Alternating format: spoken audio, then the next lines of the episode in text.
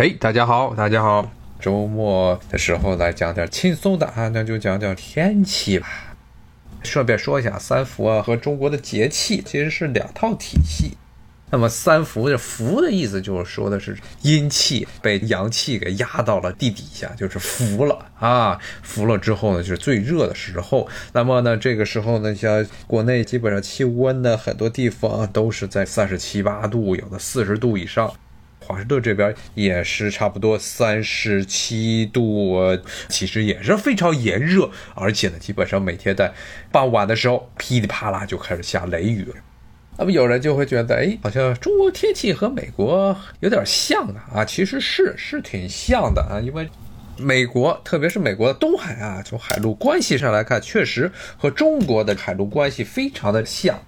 中国这个东部地区啊，再往东走就是海洋。美国也是啊，美国是大西洋，中国是太平洋。然后呢，中国的南边呢是南海，美国南边是墨西哥湾啊。然后呢，海陆关系还有纬度啊也非常像。所以呢，到了夏天的时候，中国的东海岸和美国的东部地区气候非常的，在夏天的时候非常的近似啊，都是从海洋上带过来的暖湿空气和北方南。下的这个冷空气不断的这些去打架啊，那么呢，从海上来的这些热空气呢，由于它带来的水汽非常的多，如果呢每一天太阳暴晒的时间比较长，大量的水蒸气就会聚集到了天上，然后噼里啪啦就开始下去雷雨。如果呢正好北边来了这么一股冷空气，于是就会在美国各地啊形成大规模的降雨带。但是，这是要要强调一下。但是呢，美国并没有像中国那样形成非常明显的梅雨地区啊。梅雨的话，其实也是中学课本上的知识了啊，就是每年从东亚飘过来的季风和北边啊西伯利亚南下的这些冷空气，在长江沿线打起架来了。到一般来说，到了这个时候啊，暖湿空气力量就比较强大，就往北边走，要往这华北地区突进。但是今年的情况就非常非常的糟糕啊！它这暖湿空气比较弱，冷空气比较强，相对于比往年相对来说对峙的地区更加往南，特别是长江沿线，于是现在就下起了大雨啊，造成了严重的洪涝灾害。这个情况下，一般都属于中国东部地区啊，特别是长江沿线这些温度啊也有点偏低啊，所以这个一直从太平洋上吹过来暖空气无法继续北上啊，就形成糟糕的长时间的大范围的降雨天气。美国在美国这个地方呢，只有部分地区，墨西哥湾这个地方有类似季风的这种风带，但是其他地区啊，并不是非常的明显。也有海洋上的空气过来，但是并不像中国那样非常的鲜明。但是在另外一方面呢，美国有一点和中国不一样的呢，东海岸有一点不一样，就是这个地区啊，它相对来说整个地势都比较平缓，而且基本上是整个东海岸都是有被台风侵扰的可能性。像中国呢，主要是南方啊，福建呀，像在台湾呢，像广东这一带容易遭到台风的袭击。但是在美国，美国这个地方呢，它这个墨西哥湾是主要的这么一个台风的策源地，然后还有就是大西洋，特别是古巴，再往东走波多黎各的地方是一个台风的策源地，或者他们叫飓风。这些风呢，由于没有什么太多的阻挡。经常能从墨西哥湾登陆啊，一下就一路北上啊。最厉害的时候、最猛的时候，那一直刮到芝加哥。芝加哥，如果大家看地图就知道，那是个非常内陆、非常内陆的地方，基本上是一种典型的大陆性气候。它这台风能一直供到那边去，所以它这美国每年到了这个时候，就在这个时候，墨西哥湾上形成热带气旋。不过不一定这些气旋都能登陆到美国，有些可能在海洋上飘来飘，然后叫咔叽就没了。但是更有可能是在德克萨斯或者路易斯安那这边登陆，也就是美国的南方，然后呢，直接一个飓风没准就往这休斯顿那边吹过去了。这个就是美国夏天的时候比较讨厌的一点，就是它的飓风啊，相对来说范围比中国这边要大得多。中国呢，主要集聚在南方，但是美国很多的经济城市会有飓风一路北上。刚才跟大家说，一直刮到芝加哥。另外呢，就是从大西洋上生生生的很多的飓风，如果呢，他们一直沿着海岸线飘飘飘，一直能刮到纽约，甚至更北边的波士顿。在以前历史上还曾经出现过，一直刮到了加拿大。啊，加拿大那是什么地方？在美国人心目中，只要过了美加边境，那加拿大那边就是天寒地冻，到处都是刮着暴风雪的地方。当然，这实际上是加拿大人应该搞出来的玩笑，为了嘲笑美国人的地理是多么的无知。但是可以想见，加拿大地方是纬度非常高啊。之前也经常跟大家讲，加拿大对于美国人来说，就是相当于西伯利亚对于中国人的感觉啊，是非常寒冷、严重的大陆性气候，然后非常的寒冷的地区。它这个台风呢，一直刮到了加拿大的魁北克。美国这些沿海的大西洋上的这些飓风，最猛的时候能到魁北克，要能到新 Nova Scotia 诺瓦斯哥省，这个是加拿大的最东边的一个省。所以呢，计划就是美国每年的飓风季也是挺头疼的一个问题，而且这边的话，它跟国内不一样的一个情况就是，这边很多的基础设施啊都是在比较早时候修的，而且呢这些年政府没什么钱，也不愿意在基础设施上有太多的更新，造成结果就是基础设施老化。一旦出现了降雨天气，还别说是刮飓风，刮飓风肯定要有断电。就是普通雷雨天儿，而且经常出现严重的停电现象。像前天我们这儿来了一个非常猛的大规模的一个雷暴天气，从下午五点多，本来现在夏天的时候，下午五点多还是阳光明媚的时候，天气黑的不成样子，像晚上的枪响起了。然后我这边的手机嘟噜嘟噜就开始叫了啊！美国这边有一个比较好的地方，就政府经常发各种警报，直接是通过手机来群发，然后会直接占用手机的频道。一般是两种情况，要不就是发洪水啦，要不呢就是丢小孩儿了，这是常见的两种。政府通过手机信号来给大家群发各种信息的。那么一般洪水一旦出现警报啊，就会给大家发。那么前天的时候，就是我这手机咔就开始响起来了，有天外面黑的有一批啊，那一看这情况就知道美国这边又要下雷雨天气了。然后呢，而且是有高强度的洪水的可能性，因为我这边呢是挨着波多马克河，是一条大河，很容易就被水淹了。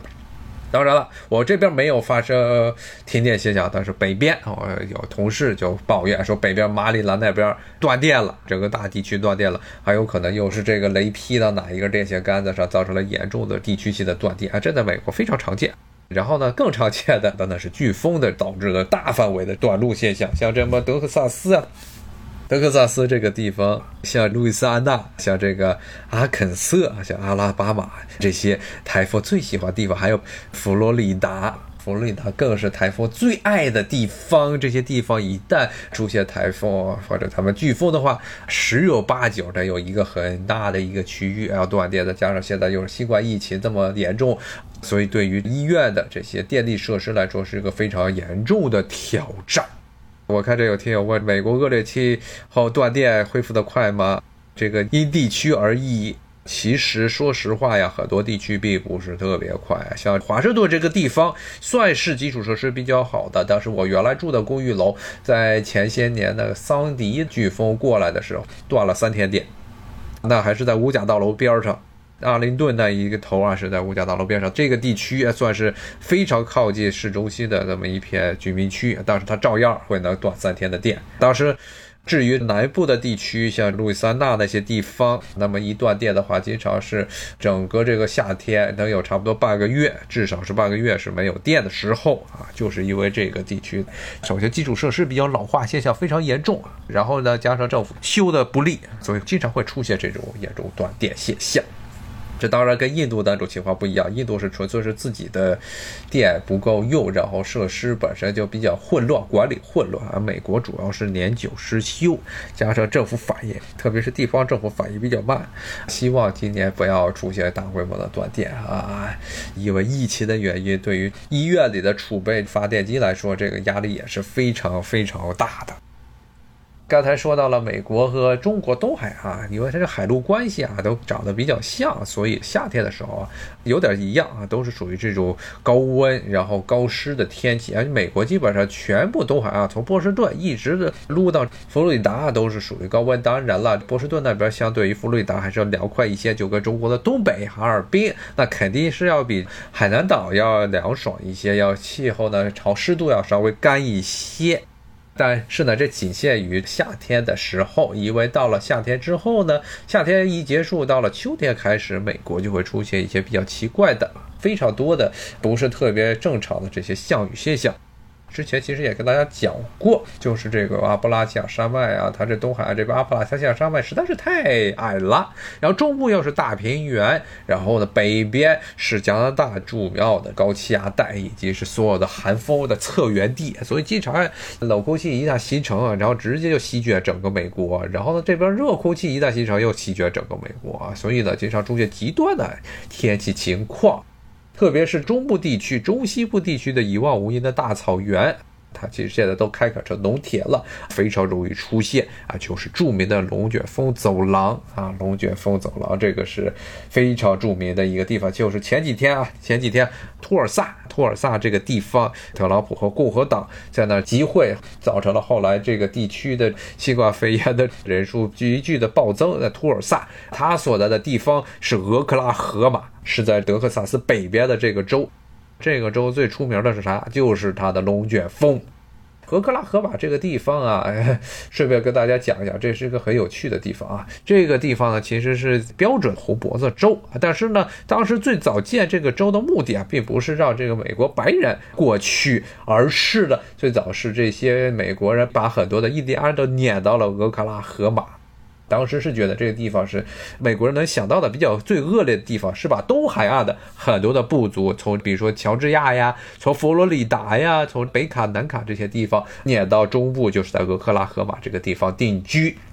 那么这个地方后来发现了石油，造成这个地方啊一下子就变成了曾一度啊成为一个比较人口增长非常迅速的地方，而且这也是美国历史上唯一的一次黑人和白人能在同一个起跑线上竞争。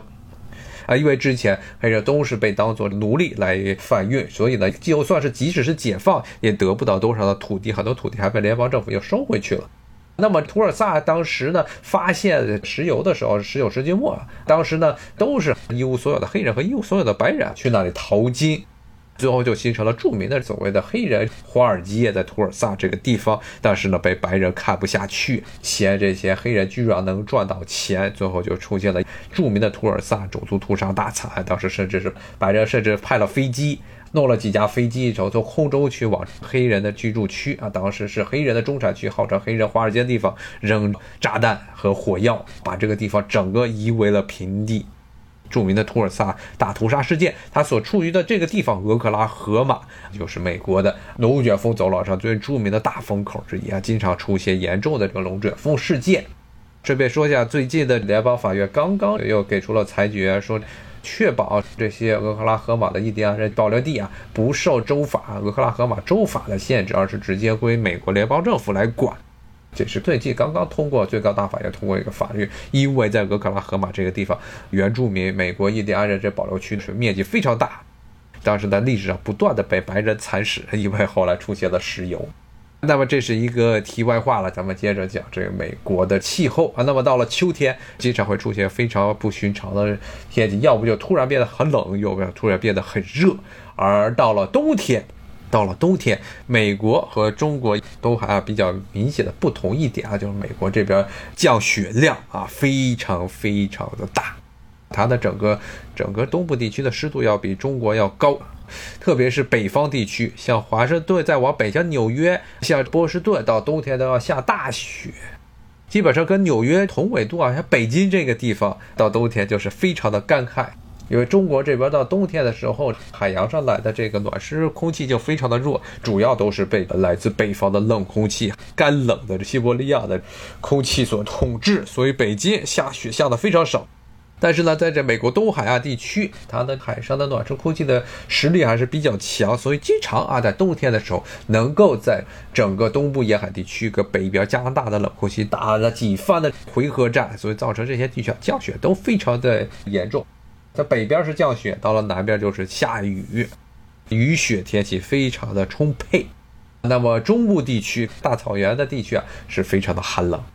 非常非常寒冷，呃，然后呢，最冷的时候，特别是美国最北部的这些大草原地区，也是最近啊，前几年因为页岩气发家的北达科他这个地方呢，冬天也是晚上严重的时候能达到零下三四十度这个局面，摄氏度啊，不是这华氏度，啊，然后造成的结果就是这地方非常的寒冷，因为它正北边就是加拿大，就想着像西伯利亚，如果中国的中部地区啊，全部都是一马平川的平原，然后正怼着西伯利亚，那是一种什么样的感觉？什么样的感受呢？就是扑面而来的冷空气就把你冻邦邦硬，冻成一个大冰棍了。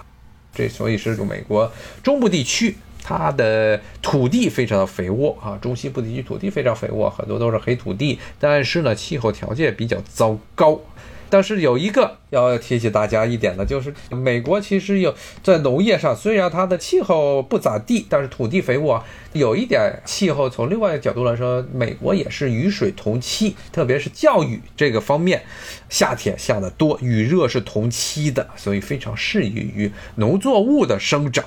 所以，美国一直到今天都是全世界最大的农业出口国、农产品出口国。那美国的这个国家的一个经济政策的一个核心，就是想办法把中部地区生产的这些过剩的这些粮食出口到别的地方，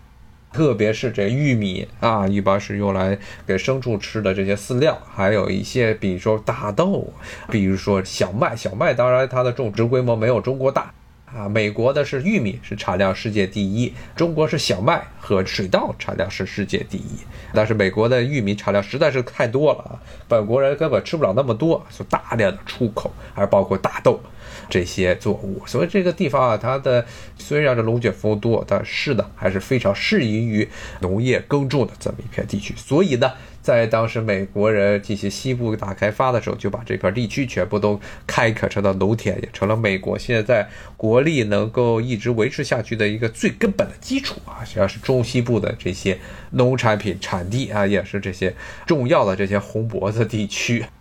大部分时候，咱们主要是对比的是这美国东部和中国的东部啊，两个地区有点类似啊，比较好比较。那么西部，美国的西部和中国的西部啊，就非常的不一样啊，非常不一样。虽然都是比较干旱，但是情况就非常不一样。包括美国没有形成像青藏高原那样非常非常高的高原地带，它中部有这么一条落基山脉，到了落基山脉也有比较明显的高地气候、高山气候，但是呢，没有像中国的这青藏高。高原这么猛，没有这么猛，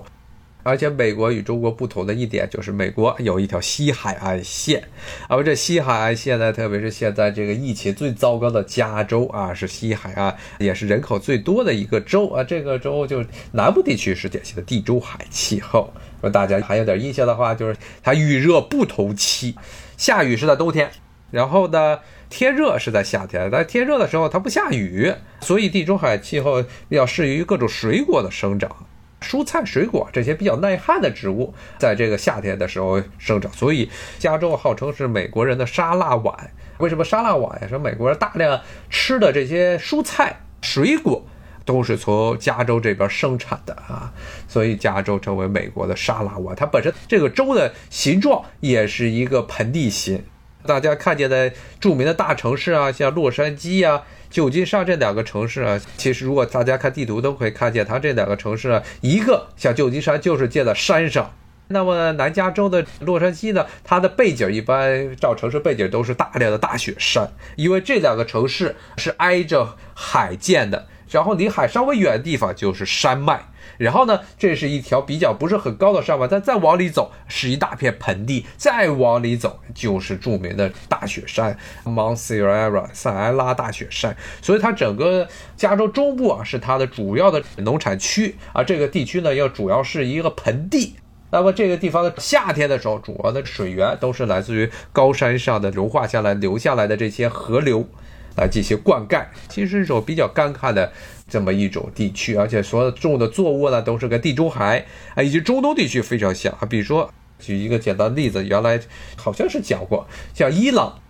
当时啊，在奥巴马时代，伊朗曾经与一度与美国呢关系有所恢复。当时这奥巴马时代，包括当时签了一个新的伊朗核协议，说明核的和平协议。当时呢，最反对。美国和伊朗签这个协议的是哪儿呢？是加州的农民，哈哈。为什么？因为伊朗是全世界最著名的、最大的开心果出口地，开心果每年的年产量和这出口量都非常的庞大。那么呢，但是呢，由于连年啊，美国一直对伊朗啊进行制裁啊，所以造成了伊朗的很多的这些开心果没有办法卖出去，特别是不能卖到美国市场以及美国的很多跟着美国走的这些盟友啊。那么呢，全世界的开心果的很多地方拿不到、吃不到开心果怎么办？就是由美国加州很多农场，当时在伊朗被制裁的时候，大量的种植开心果，用美国的开心果来替代伊朗的开心果，所以现在包括在美国吃的绝大部分都是加州产的。开心果。所以当时伊朗说他要跟美国谈和平，加州的农民都不干了。一定要强调，其实美国这个根本不能叫做农民的啊，这些农民都是一大片地，非常大的一片地啊，不是说中国意义上的农民，其实都是大农场主。而且这农场主很多都是背后的影响力啊，包括他的钱都比一些城市的小白领要多得多，至少都是小资本家啊，所以他们这些人就不干了，说绝对不能和伊朗谈合作、谈和平，不然我们这些种的开心果就要完蛋了啊！因为大家都知道，伊朗开心果世界上最好的开心果。也顺便说一下，确实是伊朗人吃饭是离不开开心果的，基本上他们吃的所有甜品上面都要撒那么一点开心果才能好。比如说最简单的就是像米布丁 （rice pudding），用牛奶和米做成的布丁，然后呢一般是比较稀乎乎的，有点像稀饭一样，但是呢不是稀饭那样，是一股奶香味儿，然后里面呢再泡一些玫瑰水。最后呢，有可能还贴一点小金箔，然后最后在金箔上面再撒一点绿色的开心果，所以白配金配绿啊，是一个非常漂亮的颜色啊，然后味道也非常好，因为是玫瑰水泡出来的。你老人吃什么东西，吃甜品都要加玫瑰水。这开心果确实是算是比较贵的，相对而言算是比较昂贵的这么一种坚果。其实，在美国也是啊，这也是为什么加州那些农场主都要纷纷来种它的原因。因为全世界开心果的产量都不是非常大，而开心果呢又是一种味道非常独特啊，有独特香气啊，非常好吃的这么一种果仁儿。所以它的价格一般都比普通的，特别是比花生啊这种果仁、榛子呀、松仁这些要贵一些。它可能应该比腰果稍微要贵一点儿。当然，最贵的是所谓的什么夏威夷果啊。其实这种果仁我不是非常喜欢吃啊，我最喜欢的、最喜欢的还真是就是开心果。看这个听友在这说腰果，腰果啊，其实这种植范围要比开心果要大一些，要大得多。像东南亚很多地方都种腰果，什么泰国呀、越南都种腰果，好像印尼好像我记得也有种腰果的。然后是这个美洲地区种腰果种的特别多，它是一种热带的热带的植物。然后呢，腰果呢，咱们一般吃腰果的时候就说是吃它的果仁儿，但是这边。拉美地区特别喜欢喝腰果汁，它的腰果的果子，它榨成的汁也比较好喝，所以是这边很多中南美洲地区，特别是中美洲很多小国，要是那一圈的小国，危地马拉、洪都拉斯、萨尔瓦多、什么巴拿马，还有哥斯达黎加这些小国，都特别喜欢喝的一种饮料就是腰果汁，腰果的果肉榨成的汁，腰果汁。他们不光是吃腰果果仁，刚才说到了加州。加州是一个典型的地中海气候，特别是北部沿海地区是受太平洋的影响稍微大一些，所以呢，北部地区相对于比较潮湿，越往北走越潮。那么到了最北边，像最近经常上电视的波特兰这个地方是俄勒冈州，波特兰那个地方就是一个一年四季如春啊，这么一个非常潮湿，周边都长满了各种树木的这么一个林中的城市，这是波特兰。当然现在已经不是林中城市了，是一个在与联邦政府作对的这么一个城市。再往北走，再往北的西雅图也是这样，西雅图号称是翡翠之城，原因就是这个地方的植被非常的好，而且风景非常。非常的美丽，因为它城里都是一片绿色，郊区是大雪山，而且是火山形成的大雪山，所以呢样子非常的漂亮。最著名的就是雷尼尔大雪山，非常的壮观。如果从远处看，有点类似于非常让人感觉恍若隔世，感觉像是看见的是富士山，因为它的形状也跟富士山一样，都是两个大火山。富士山和这雷尼尔都是休眠火山，而且呢非常的壮观。那么这个说的是美国的西部地区的这种气候啊，南部是典型的地中海，北部是这种所谓的温带海洋性气候，海洋性气候非常明显。当然偶尔呀，因为这海洋洋流啊比较抽风，海洋并不是每年都非常稳定的这么一个。像今年洋流就不是稳定，因为今年是厄尔尼诺年。像波特兰这几天闹事了，波特兰那个地方好像就非常热，也是达到了三十来度的高温天气。当然，对于波特来说，这种天气已经是非常炎热了，非常糟糕的时候了。今年确实是一窝恶人，尼诺现象，全球啊又出现了大范围的天气，各种各样的自然灾害啊，也像中国这边，又是一个自九八年以来最大的一个洪峰。但是呢，幸好的是现在的水利设施，特别是三峡大坝都建起来了，所以对于长江还有下游这种洪峰的这个调节，还是有非常重要的作用的啊。那么在美国这些地方呢，其实洪水也非常的多。比如说，像我们这旁边这条波多马克河就年年发水，当然发水不是发的非常严重，但是呢，基本上河边上那些码头啊，基本上都会被淹掉。今年我不知道前两天那场雷暴天，最后呢，码头有被淹到什么程度。我看这听友说，南方大水，北京凉快，这个是比较常见的现象。因为其实就是今年全国普遍的气温，东部地区气温都比较偏低，冷空气比较强，所以北边相对而言不是特别的炎热，而且是雨水不会是非常多。而南方由于现在是热空气和冷空气对峙的前线，所以是降雨量过高啊，造成了严重的现象。以前其实跟大家讲过，基本上中国的这种古代的时候历史的。兴衰很大程度上是与气候变迁有很大的关系。一旦气候年年均温变冷，中国就要陷入内乱啊，然后王朝就要陷入衰落。比如说像唐末、中唐，包括安史之乱呀，包括东汉末年的，包括西蒙啊，这个王莽建制、王莽改革的时期，包括东汉末年、魏晋南北朝，然后唐代的中唐以及晚唐，包括元代的晚期、明代的晚期以及清代的晚期啊，都是属于。气候是非常的寒冷的时候，所以这个时候非常容易出现这个民变现象啊，农民起义，然后大家吃不了粮食。平时呢，这些贪官污吏来剥削农民啊，大家也就忍了，因为还能至少有口粮吃。但是呢，一旦这个气候不行，收成很糟，这些贪官污吏啊，加上地主还要接着刮一层皮，刮一层皮，农民没有粮食吃了，活不下去了，就起来造反了。当然，在历史上唯一一个还是，好像唯一一个反例就是宋代。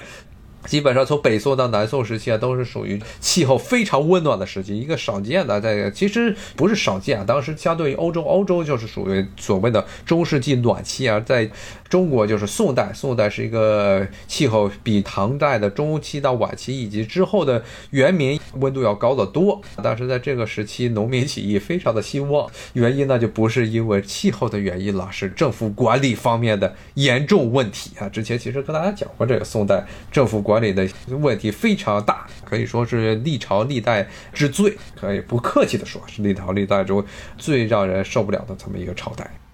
不去接着说宋朝，接着说美国。那美国的基本上差不多，其实全国大部分的地区啊，就跟大家差不多都都给捋了一遍。东部地区啊，比较像中国；中部地区呢，是经常气候抽风来龙卷风；西部地区呢，首先是有山脉，但是山脉又不高，相对于中国的这种高山高原气候啊，没有那么明显。但是然后是沿海地区，南部是地中海，北部是海洋性。当然，美国也有大片的沙漠，沙漠也是在。西部的地中海气候呢，与中部的高山落基山脉之间有大量的沙漠存在啊，包括沙漠中出现了很多的这些仙人掌和仙人掌类的植物，像国内最近非常兴起的养着多肉多肉植物，很多都是一个美洲地区啊土产的这种仙人掌类的沙漠中的旱地植物。这些旱地植物有的长得比较可爱，就变成了这多肉；有的长得比较恐怖啊，就被变成仙人掌，就被墨西哥人拿来吃了啊。吃起来好。给大家讲过，墨西哥人非常喜欢吃仙人掌，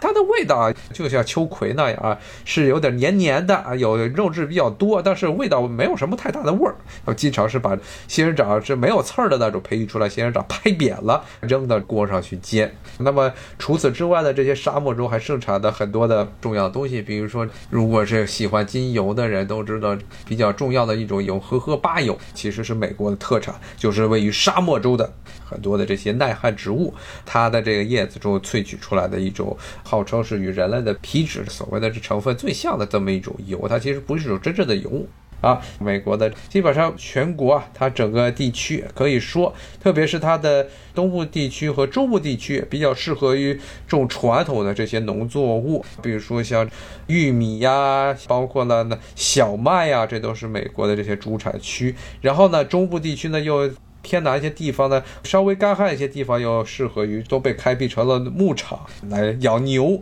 这边养羊养的不多，因为所有的地方全能养牛的话，他们就不养羊了。然后呢，西部地区又有非常良好的适宜于种植这些水果蔬菜的地中海气候，所以美国确实是从某种角度来说是一片福地。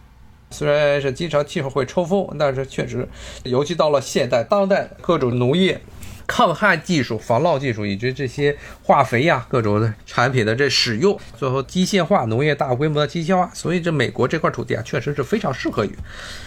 农业耕种。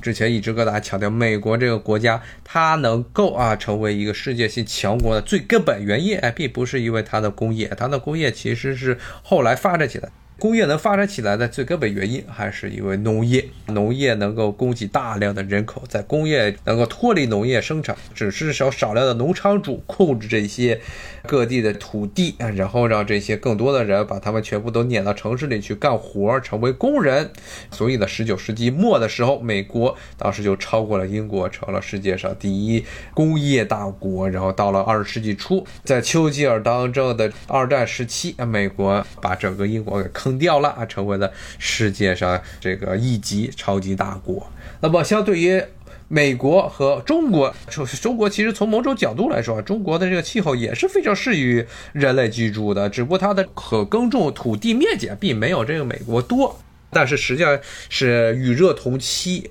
而且其实水源还是比较充沛的，所以中国这片土地啊，从历史上来说都算是比较肥沃。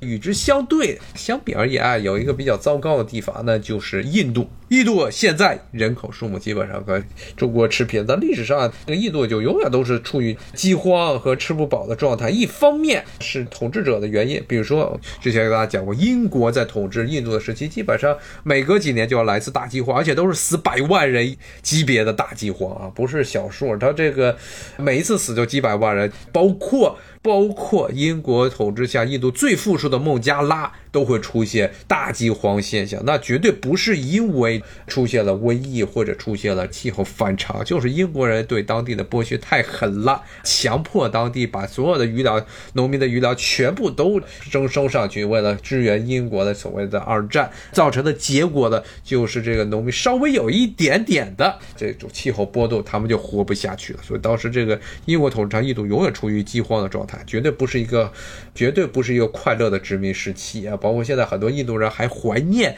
英国人统治印度时期怎么样怎么样，其实都是自己在那胡想。英国人统治印度时候可不是什么好事儿。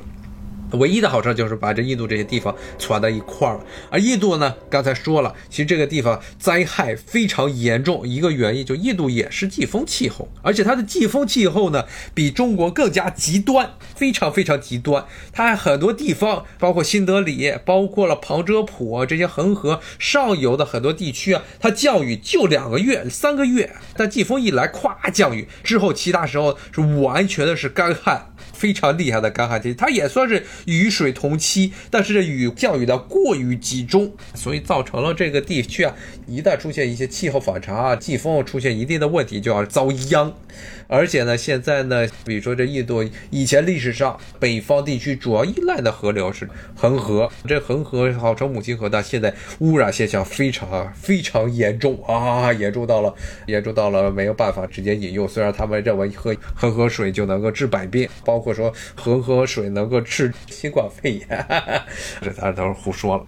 所以呢，现在结果就是印度人口啊，一直是一个，尤其是这些年这个人口爆炸之后，一直十二更多的时候并不是会产生人口红利，因为这些人都不受教育。印度的整个公共教育体系号称是免费，其实但是政府给那些学校拨不了经费，就是政府上嘴皮动下嘴皮啊，说我们要搞免费教育，至于怎么搞，你们自己想办法吧。然后呢，这老师都没钱。也教不出什么学生了，也没有什么优秀老师愿意学。最后穷人呢，就是完全的是非常糟糕，完全是一点都不懂，知识储备非常非常低的这么一个地方。所以大量的低素质、没有能力的人口啊。但是现在呢，又加上这些年，今年其实印度的情况也非常的糟糕，他今年的收成还不知道怎么样，又加上现在又来了蝗虫。所以呢，从另外角度来说，为什么这印度人好像现在也是一百多万了？至少官方数字，实际数字应该至少乘以四倍，甚至有很有可能已经超过美国实际的患新冠肺炎的人数。但是呢，他们好像这个国家还在那儿非常嗨啊，非常嗨。一个原因就是。估计就算是新冠肺炎杀的人，可能还没有他们因为其他原因饥荒啊，还有普通的各种疾病，好多这些包括印度的儿童、未成年人的营养缺失，营养的缺失率是全世界是跟各种营养的吸纳程度的缺失的率也是跟非洲和非洲是差不多的啊，所以可想见那地区的人口啊，还有社会发展环境的恶劣。我看这听我问，印度这地方种什么作物啊？印度挺像中国的，北方地区是种小麦。然后南方地区主要是种水稻，特别是南方的沿海地区，特别像德干高原内陆啊，比较糟糕。它在沿海地区的降雨非常的充沛，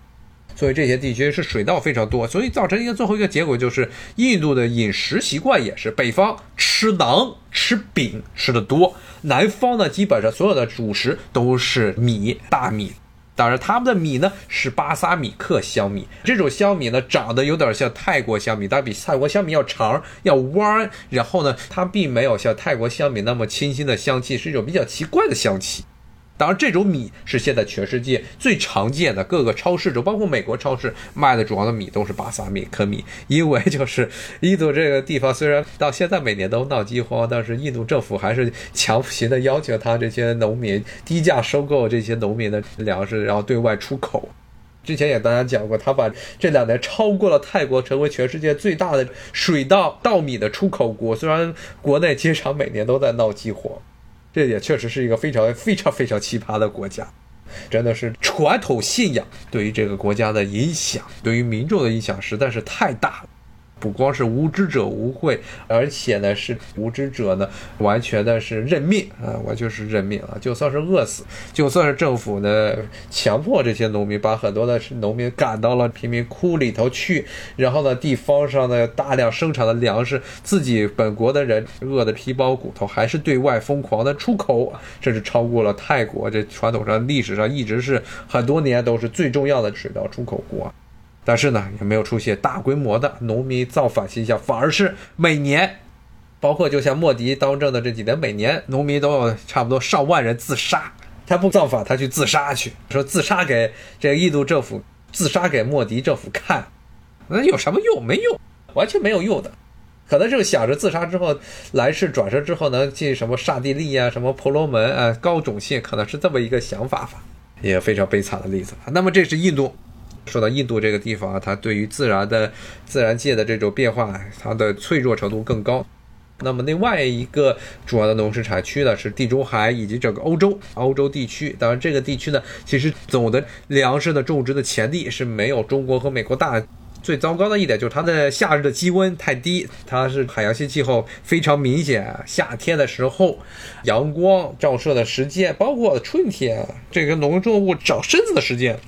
阳光的照射程度都不是非常高，特别是像法国的北部、英国、德国，包括了整个北欧地区啊。那么这个地区后来在很长一段时间的人口一直增长不上去，只是后来引入了像土豆这样一种非常伟大的、能够比较耐寒的作物，后来人口才出现了暴涨。所以现在有说法是，欧洲人北方吃土豆，南方吃番茄。番茄主要是因为番茄这种作物呢，说它是水果，它也是水果；你说它是蔬菜，也是蔬菜啊。它在地中海。地区啊，种植的比较常见。那么在北部呢，这些寒冷的地区，大家想补充足够的淀粉的来源，就吃土豆。所以基本上德国菜，包括英国菜，然后包括北欧地区，那也不是菜。其实说英国人黑暗料理，其实北欧地区也都是更加的黑暗料理。英国人至少还吃点蔬菜，北欧地区什么都没有，只有一点小羊。最糟糕的是冰岛。冰岛的地方除了养点羊，啥都没有，所以基本上天天就全让验，一只羊脑袋咔叽给你扔上来，羊脸吧，然后什么羊脸啊、羊蛋呀、羊肠啊、羊肝啊这些东西就上来了，然后唯一的。淀粉来源就是来自于土豆啊，这是伟大的一个，可以说是拯救了欧洲人很多欧洲人命运的这么一个东西。但是，正如之前也大家讲过，土豆其实是现在的很多，特别是欧洲地区的土豆，大部分也就是这么几个品种。在历史上，主要的土豆品种都是来自于南美地区，像秘鲁这一带。现在秘鲁也是全世界土豆的品种数目最多的地方。但是很多的品种呢都没有被其他地方的国家接受啊。那么但是其他地方如果一般都是种一两种土豆，所以很容易出现大瘟疫现象。一旦土豆比如说出现瘟疫，就会造成一个国家或者是好几个国家土豆绝收。像历史上就最著名的就是爱尔兰的土豆瘟疫。土豆根茎啊都长毛了，发霉了，没办法吃了。所以英国人还逼迫爱尔兰人不准种别的东西，只准呢养牛。然后养了牛之后呢，还不准爱尔兰人吃牛，是把这些牛啊全部都杀了，做成这盐腌的腌肉，然后供给给英国的海军使用。所以爱尔兰才会出现那么严重的大饥荒啊。其实，其实从这么角度来说，英国人在哪儿都是这个样。